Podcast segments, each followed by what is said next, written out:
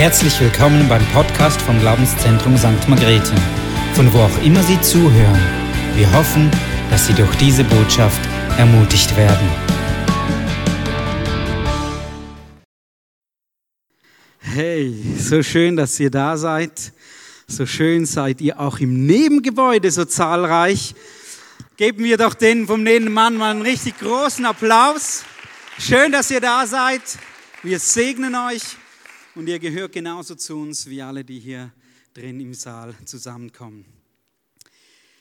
Ja, seid ihr bereit für eine Herausforderung? Ich nehme das als ein Ja. ähm, also, nein, Gott hat mir das aufs Herz gelegt, was ich mit euch teilen möchte. Und es war für mich herausfordernd, vielleicht für euch weniger, aber ich möchte das einfach mit euch teilen. Ich möchte gleich zu Beginn die Stelle vorlesen, worum es heute Abend gehen soll. Und dann beten wir noch kurz. Äh, die Stelle ist in Matthäus Kapitel 9. Ich habe keine Folien heute da. Ähm, also wenn du die Bibel dabei hast, dann schlag sie auf ähm, und schau, ob ich auch das erzähle, was hier drin steht. Nein, es ist gut, wenn wir lernen, auch mit Gottes Wort umzugehen, oder? Matthäus Kapitel 9, ich lese von Vers 9 bis 13. Und als Jesus von dort weiterging, sah er einen Menschen am Zoll sitzen. Der hieß Matthäus. Und er sprach zu ihm, folge mir. Und er stand auf und folgte ihm. Und es geschah, als Jesus zu Tisch saß im Haus, sieh, da kamen viele Zöllner und Sünder und saßen zu Tisch mit Jesus und seinen Jüngern. Als die Pharisäer sahen, fragten sie seine Jünger, warum ist euer Meister mit Zöllnern und Sündern? Als Jesus das hörte, sprach er zu ihnen, nicht die Gesunden brauchen einen Arzt, sondern die Kranken. Geht aber hin und lernt, was das bedeutet. Ich will Barmherzigkeit und nicht Opfer denn ich bin nicht gekommen, um Gerechte zu rufen, sondern Sünder zur Buße. Ich möchte mit euch heute über diesen Text reden und ich habe das Thema unter den Titel gestellt, knapp daneben ist auch vorbei. Lass uns beten. Jesus, vielen Dank für dein Wort. Danke, dass du auf dieser Erde warst. Du warst Gott im Körper, im menschlichen Körper. Und du hast uns gezeigt, wer der Vater ist. Du hast uns gezeigt, wer Gott ist. Und danke dürfen wir von dir lernen. Verändere uns. Sprich zu uns heute Abend. Heiliger Geist, tu ein Werk in unserem Innersten, tu ein Werk an unseren Herzen. Und lass uns verändert diesen Ort hier verlassen heute Abend. Amen. Amen.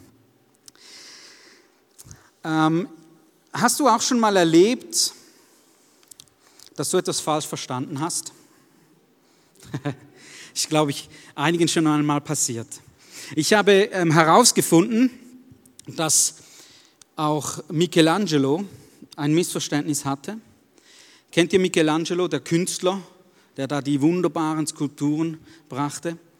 Es gibt eine Skulptur, die er gemacht hat, die steht in einer Kirche in Italien, Mose.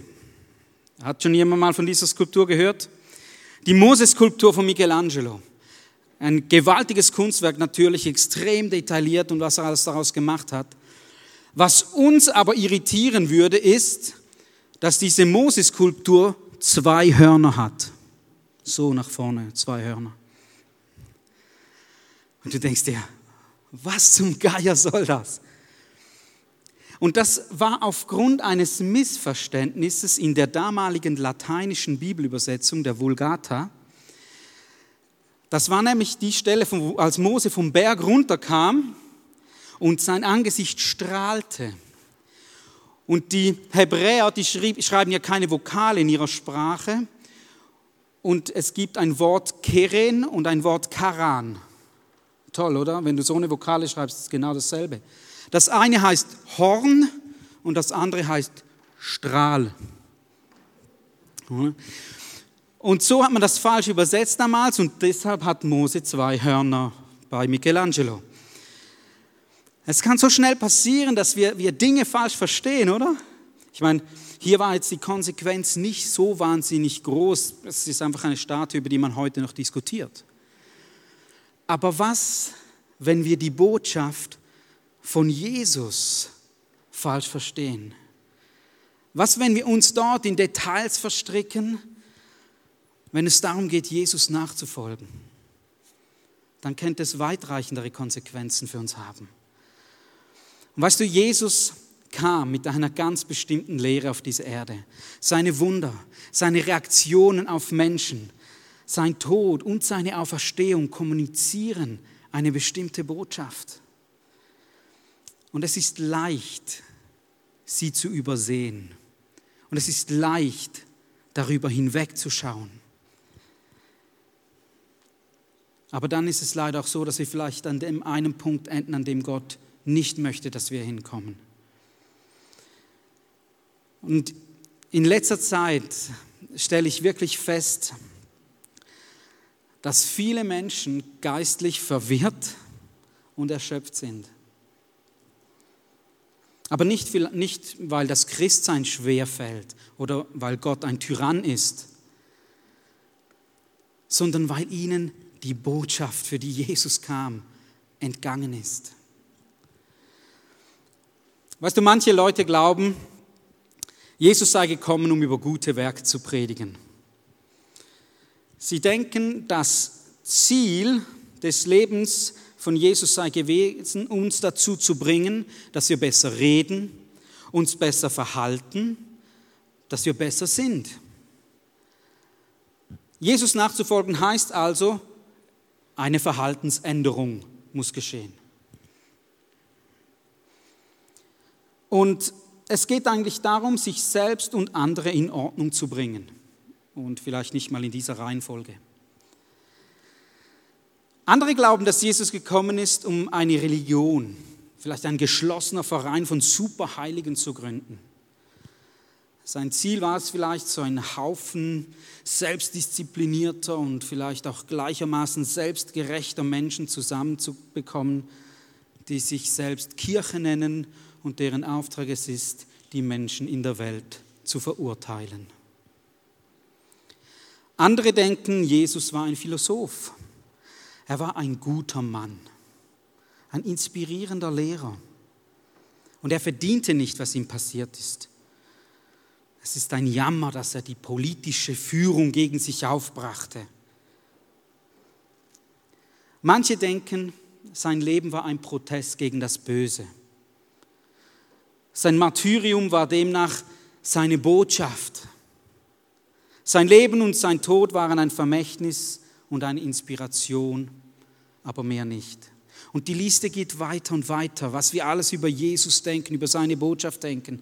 Einige sagen, er war ein Rebell, andere sagen, er war ein Fanatiker, einige sagen, ähm, er, war, er wollte das römische Imperium stürzen, andere sagen, er war ein Lügner, andere sagen, er war ein apokalyptischer Prophet oder er war wahnsinnig oder ein Betrüger. Aber weißt du, je mehr ich über Jesus lese und seine Worte höre, desto überzeugter bin ich davon, dass alle diese Absichten die Botschaft Jesu verfehlen, zum Teil weit verfehlen. Jesus ist mehr als ein, Lehrer, Jesus ist mehr als ein guter Mensch, Jesus ist mehr als ein Philosoph, Jesus ist mehr als ein Religionsgründer. Jesus sagt von sich selber, er ist Gott. Und wenn Jesus Gott ist, dann ist seine Botschaft etwas, die uns etwas zu sagen hat, oder? Dann ist seine Botschaft etwas, die wir ernst nehmen sollten. Und ich will mir das nicht entgehen lassen. Wer war dieser Jesus? Was wollte er uns mitteilen, als er da den Osten durchwanderte, diese drei, dreieinhalb Jahre. Warum ist er gestorben und wieder auferstanden? Und was sollten wir auf der Grundlage dessen, was vor 2000 Jahren geschehen ist, was sollte das in unserem Leben bewegen? Was war das für eine Botschaft? Und ich glaube, dass die Geschichte, die wir gelesen haben in Matthäus, das ganz schön zeigt. Weißt du, Matthäus, wir lesen das so schnell, oder? Er war ein Zöllner. Er war ein gefürchteter Mann. Weißt du, der Zöllner dazumals war nicht, ist nicht das heut, der heutige Finanzbeamte in einer Toga. Der Zöllner dazumal war ein Verbrecher. Die, das römische Imperium hat Palästina eingenommen und oftmals, wenn die Römer etwas erobert haben, war es brutal, es war blutig. Sie kamen, sie eroberten, sie töteten die Männer, sie versklavten und vergewaltigten die Frauen und Kinder. Sie reiten zum Teil Kreuze an die Wege in die Stadt hinein, wo sie Leute anbanden, annagelten, um zu demonstrieren, Rom ist hier. Und dann setzen sie Steuern auf die Ländereien, die sie von den Leuten nahmen. Und das taten sie mit den eigenen Leuten, mit der eigenen Bevölkerung. Matthäus war jemand, der von seinem Volk nahm. Und das, was er Rom abgeben musste, gab er ab und das, was er zu viel einnahm, durfte er für sich behalten.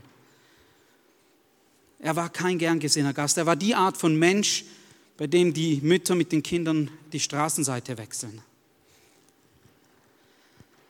Man hatte sie nicht gern, diese Zöllner.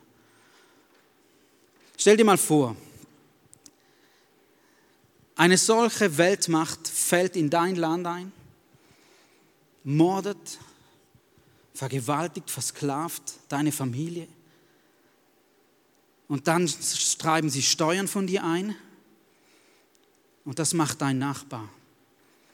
Dein Nachbar kommt und treibt diese Steuern ein, die dich immer mehr niederdrücken. Deine Kinder kriegen fast nichts mehr zu essen und er parkt seinen Ferrari in der Einfahrt. Das war dieser Matthäus. Würdest du mit so jemandem in die Gemeinde gehen? Würdest du mit so jemandem essen gehen? Würdest du so jemanden lieben? Weißt du, was spannend ist bei Jesus? Er tat es. Matthäus musste keinen Antrag ausfüllen. Er musste keine Probezeit absolvieren. Er musste kein falsches Versprechen ablegen, dass er nie mehr Geld erpressen wird. Er musste nicht mal ein Übergabegebet sprechen. Jesus kam und sagte, folge mir. Und er folgte. Einfach so. Echt jetzt, Jesus? Was bitte qualifiziert diesen Gangster, dein Jünger zu sein? Verstehst du, in dem jüdischen Denken war der einzige Weg, dem Gericht des Messias zu entgehen, ein Jude zu sein. Aber sicher kein solcher Zöllner oder Sünder, obwohl Matthäus Jude war. Aber er war ein Paradebeispiel für jemanden, der unter das Gericht des neuen Messias kam. Wenn dann der.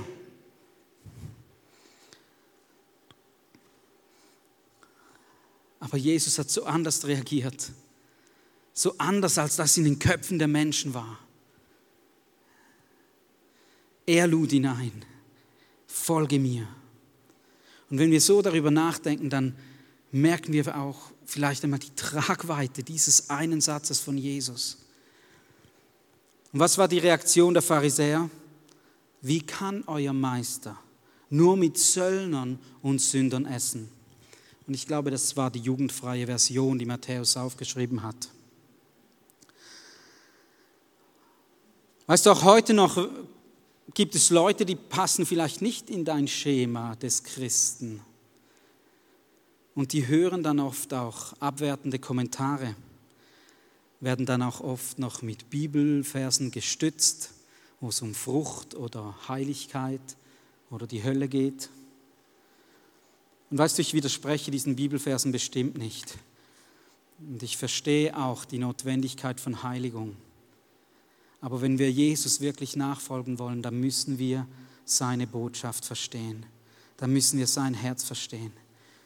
Jesus suchte sich einen bekannten Verbrecher. Er freundete sich mit ihm an. Er nahm ihn mit in die Kerngruppe, in, in sein Zwölfer-Team. Und wenn das nicht die Sicht der Dinge von uns ist, dann müssen wir unsere Sicht ändern. Dann müssen wir unser Bild ändern. Weißt du was, ich glaube, wir machen es manchmal den Menschen sehr schwer, Jesus zu folgen. Wir vergessen, dass der Glaube eine Reise ist und dass jeder an einem anderen Punkt steht. Jemand, der vielleicht neu in den Gottesdienst kommt, der neu zu Jesus kommt, der hat nicht die Handlungsweisen oder das Vokabular von jemandem, der schon jahrelang mit Jesus in Beziehung ist. Wie sollte er? Ich habe mal ein Beispiel gehört von einem Prediger, der hat gepredigt und nach dem Gottesdienst kam ein junger Mann auf ihn zu, war erst ein, zwei Mal in dem Gottesdienst und kam und sagte, Entschuldigung, er sagte, Scheiße, war das geil, Alter. Und weißt du was, der Prediger hat gesagt, das war das beste Kompliment für mich. Es war ehrlich gemeint. Wie sollte der wissen, dass man so nicht in der Kirche redet? Wie sollte er das wissen?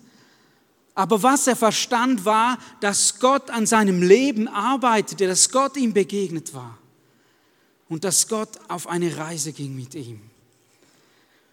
Weißt du, Religion, wie sie die Pharisäer hatten, neigt dazu, nach äußeren Zeichen Ausschau zu halten, die uns qualifizieren, Gott nachzufolgen. Dinge, die wir tun sollten. Aber Jesus zerstört dieses Muster immer wieder. Weißt du, was die Botschaft von Jesus war? Gnade. Seine Botschaft war Gnade. Sie war nicht, dass gute Menschen in den Himmel kommen. Seine Botschaft war Gnade. Und er kam nicht nur, um von Gnade zu erzählen, er kam, um Gnade zu verkörpern, um Gnade zu sein. Und es ging ihm nie um eine Verhaltensänderung. Es ging nie darum, dass wir mit unseren guten Taten etwas dazu beitragen können.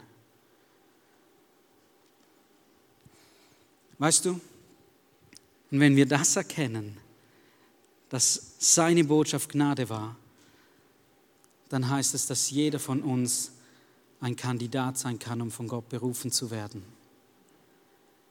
Anstatt auf dem Verhalten der Menschen herumzureiten, erkennen wir, dass wir gleichermaßen qualifiziert oder gleichermaßen unqualifiziert sind, Gott nachzufolgen.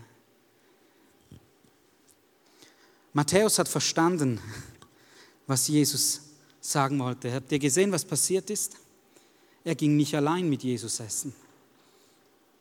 Viele Zöllner und Sünder nahm er mit. Wir wissen nicht, was Jesus gesagt hat. Die Leute mussten sich auch keine Predigt anhören an diesem Abend. Jesus war einfach da und aß und trank mit ihnen. Er war da und verbrachte Zeit mit ihnen.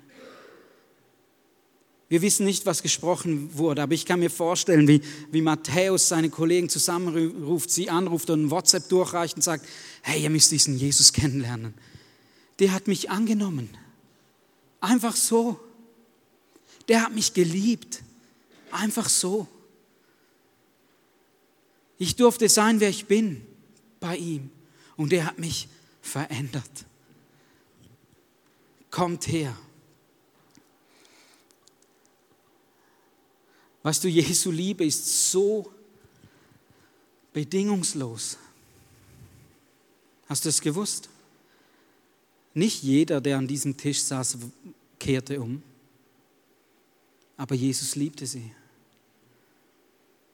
Jesus hat Hände geheilt, die wieder verletzen werden. Jesus hat Füße geheilt, die wieder zurücklaufen werden in die Sünde.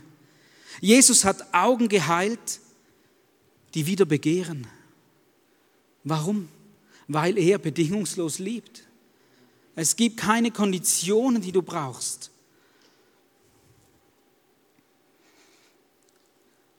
Aber für religiöse Menschen ist es sehr schwierig, ist es oft sehr schwierig, Freunde von solchen Sündern zu sein. Weil Religion will kontrollieren, Religion will beeindrucken, Religion will korrigieren und ist mehr auf äußeres Verhalten und Perfektion ausgerichtet als auf innere Veränderung. Die Pharisäer der damaligen Zeit waren der Maßstab für Heiligkeit, waren der Maßstab für ein Leben mit Gott. Aber doch hat Jesus sie immer wieder konfrontiert, weil sie nicht barmherzig waren. Und weißt du, was das Verrückte ist? Sie wollten gar nicht so sein. Sie hatten das Gefühl, sie tun das ja für Gott. Sie wollten sich selber und die Menschen und ihr Umfeld von der Sünde befreien. Das war ihr Ziel. Und trotzdem sind sie an der Botschaft von Jesus vorbeigegangen.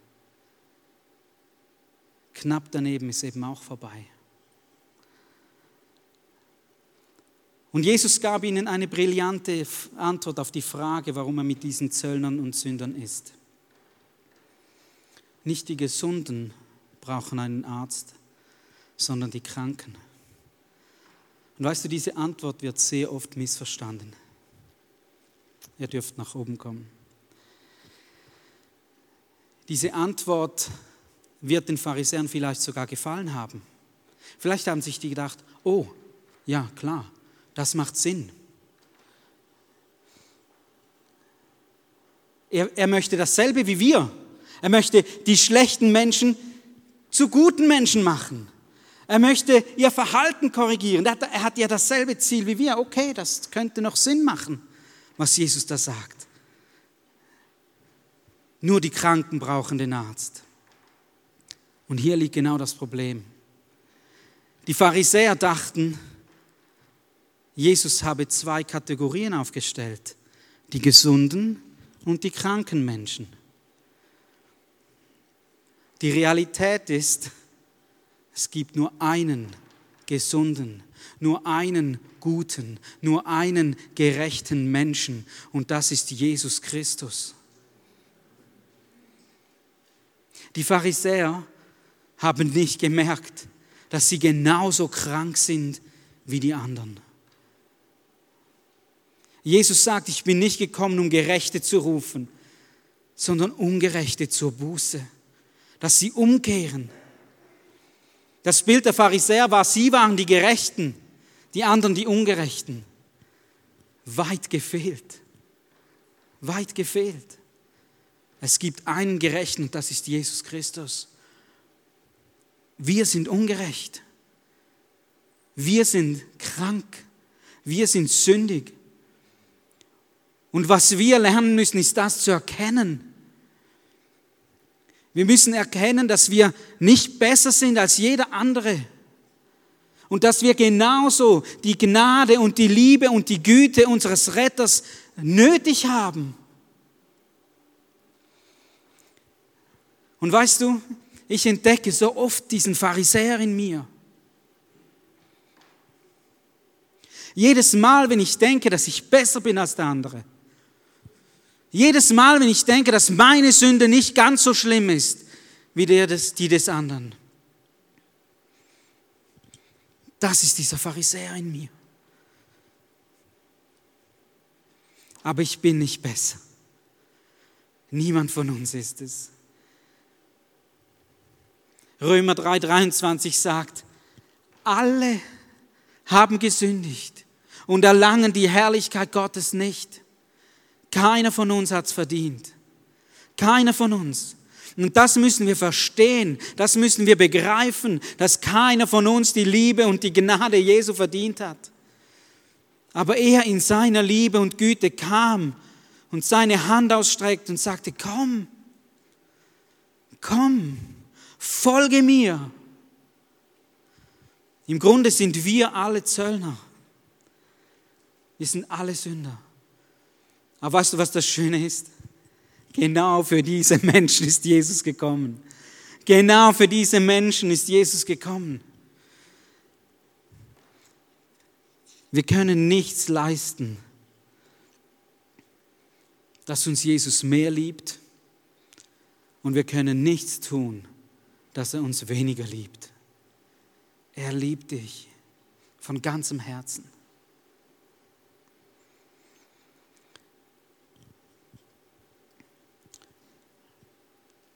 Weißt du,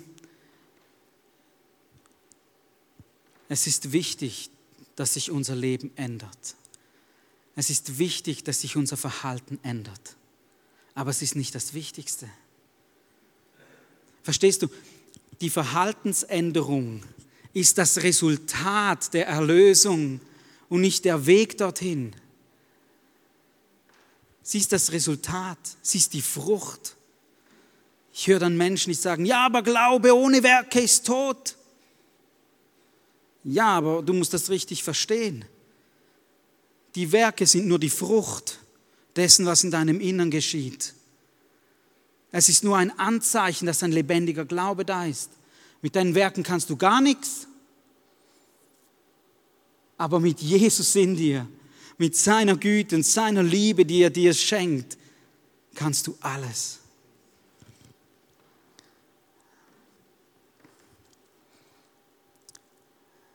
Weißt du, der Schwerpunkt liegt auf der Beziehung zu Jesus.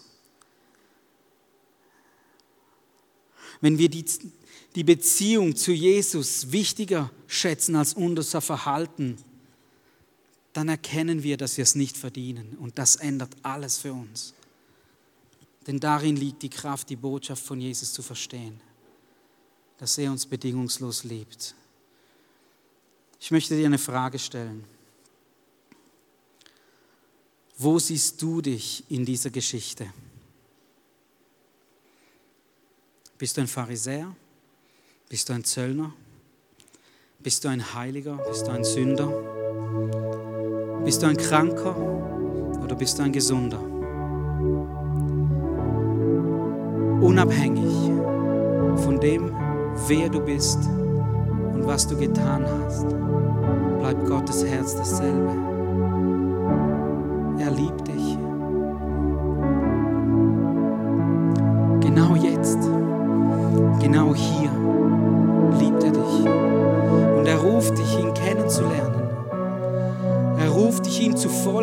Möchte, dass du dich auf ihn einlässt. Und ich frage dich heute Abend, möchtest du das? Möchtest du das?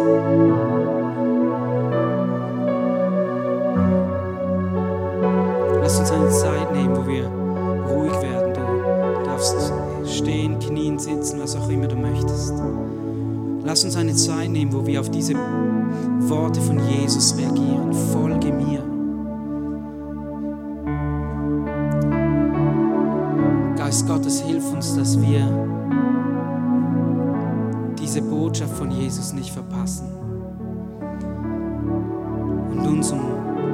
Dinge drehen und mit Dingen beschäftigen, die nichts mit der Beziehung zu ihm zu tun haben. Hilf uns zu erkennen, wer wir sind, dass wir kranke, sündige Menschen sind, die dir nichts bringen können, aber die du so liebst, dass du deinen einzigen Sohn gegeben hast, der für uns am Kreuz gestorben ist damit wir leben dürfen, damit wir Errettung erleben dürfen, damit wir gerecht und frei vor dir sein dürfen.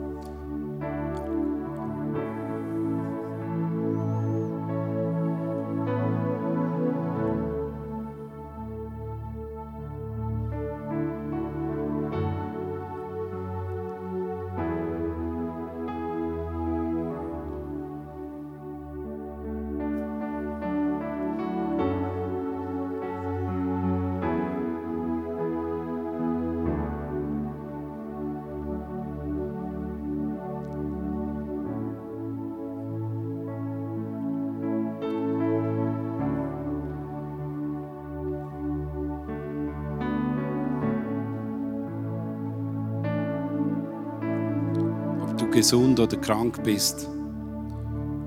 Ob dein Herz immer wieder überheblich wird über andere Menschen oder ob du in deinem Innern drin einfach das Verlangen hast, anders zu sein, ähnlich zu sein wie Gott. Ich möchte dich wirklich ermutigen, bete um Barmherzigkeit in deinem Herz, bete um Barmherzigkeit in deinem Leben. Gott hat uns seinen Heiligen Geist gegeben und in diesem Heiligen Geist gibt es eine Seite, die heißt Kraft und auf der anderen Seite kommen Früchte. Und Gott möchte uns auch ermutigen, dass wir diese Früchte des Geistes auch anwenden in unserem Herzen drin, was darum geht, Liebe, Güte, Geduld, Sanftheit, Freundlichkeit, all diese Dinge, die Gott auch in uns hineingelegt hat. Und dass das ein Weg ist, wie wir auch mit den Menschen umgehen. Und ich glaube, dass diese Früchte manchmal mehr sprechen, als dort, wo wir denken, wir müssen mit Kraft reingehen. Und Gott ist jemand, der mit Demut auf diese Erde gekommen ist. Er wurde arm, damit du reich wirst. Er hat sein Leben hingegeben für dich und er ist gekommen zu den Kranken und genauso bin ich einer gewesen, wie er mich gerufen hat. Und ich durfte Gottes Heilung empfangen und habe immer wieder diese Situation, dass mein Herz ihn braucht. Und ich möchte dich wirklich heute Abend ermutigen in dieser Worship-Zeit komm zu Jesus. Komm an sein Herz. Lass dich erfüllen von seiner Güte. Lass dich erfüllen von seiner Barmherzigkeit. Und komm vor den Thron der Gnade. Und nimm dir heute Abend wirklich Zeit. Fokussiere dich auf Jesus. Blicke weg von all dem, was rund um dich ist, sondern blicke auf Jesus. Auch wenn du dich nicht mal würdig fühlst, komme zu Jesus. Er ist hier, er dient dir mit seinem Geist und du kannst einfach hier stehen, ihn anbeten, zu Hause ihn suchen, zu ihm schreien, zu ihm reden. Und hey, er ist hier und ich merke, er ist jetzt hier und möchte durch die Reihen gehen und dich einfach berühren und segnen. Und strecke dich auf, fokussiere dich auf Jesus. Heiliger Geist, wir beten jetzt dafür, dass du unsere Augen öffnest, dass wir auf dich schauen dass wir entdecken, dass dort, wo wir andere verurteilen oder verletzen, dass dort du uns ein Herz schenkst, wie Jesus Christus es hatte. Dass er die Menschen, die kaputt sind, die elend waren, die krank sind, aufgesucht hat, um ihnen nicht den Stempel zu geben, sondern ihnen einen Wert zu geben. Und wir beten dafür, dass wir einfach auch den Menschen Wert geben können, weil du uns einen gegeben hast. Du hast uns zu Kindern Gottes gemacht. Das ist ein Wert, der gut ist. Komm zu ihm, komm zum Vater, komm zu Jesus, komm zu ihm. Ich lade dich ein in dieser Gebets- und Worship-Zeit, dass du jetzt einfach Gott suchst.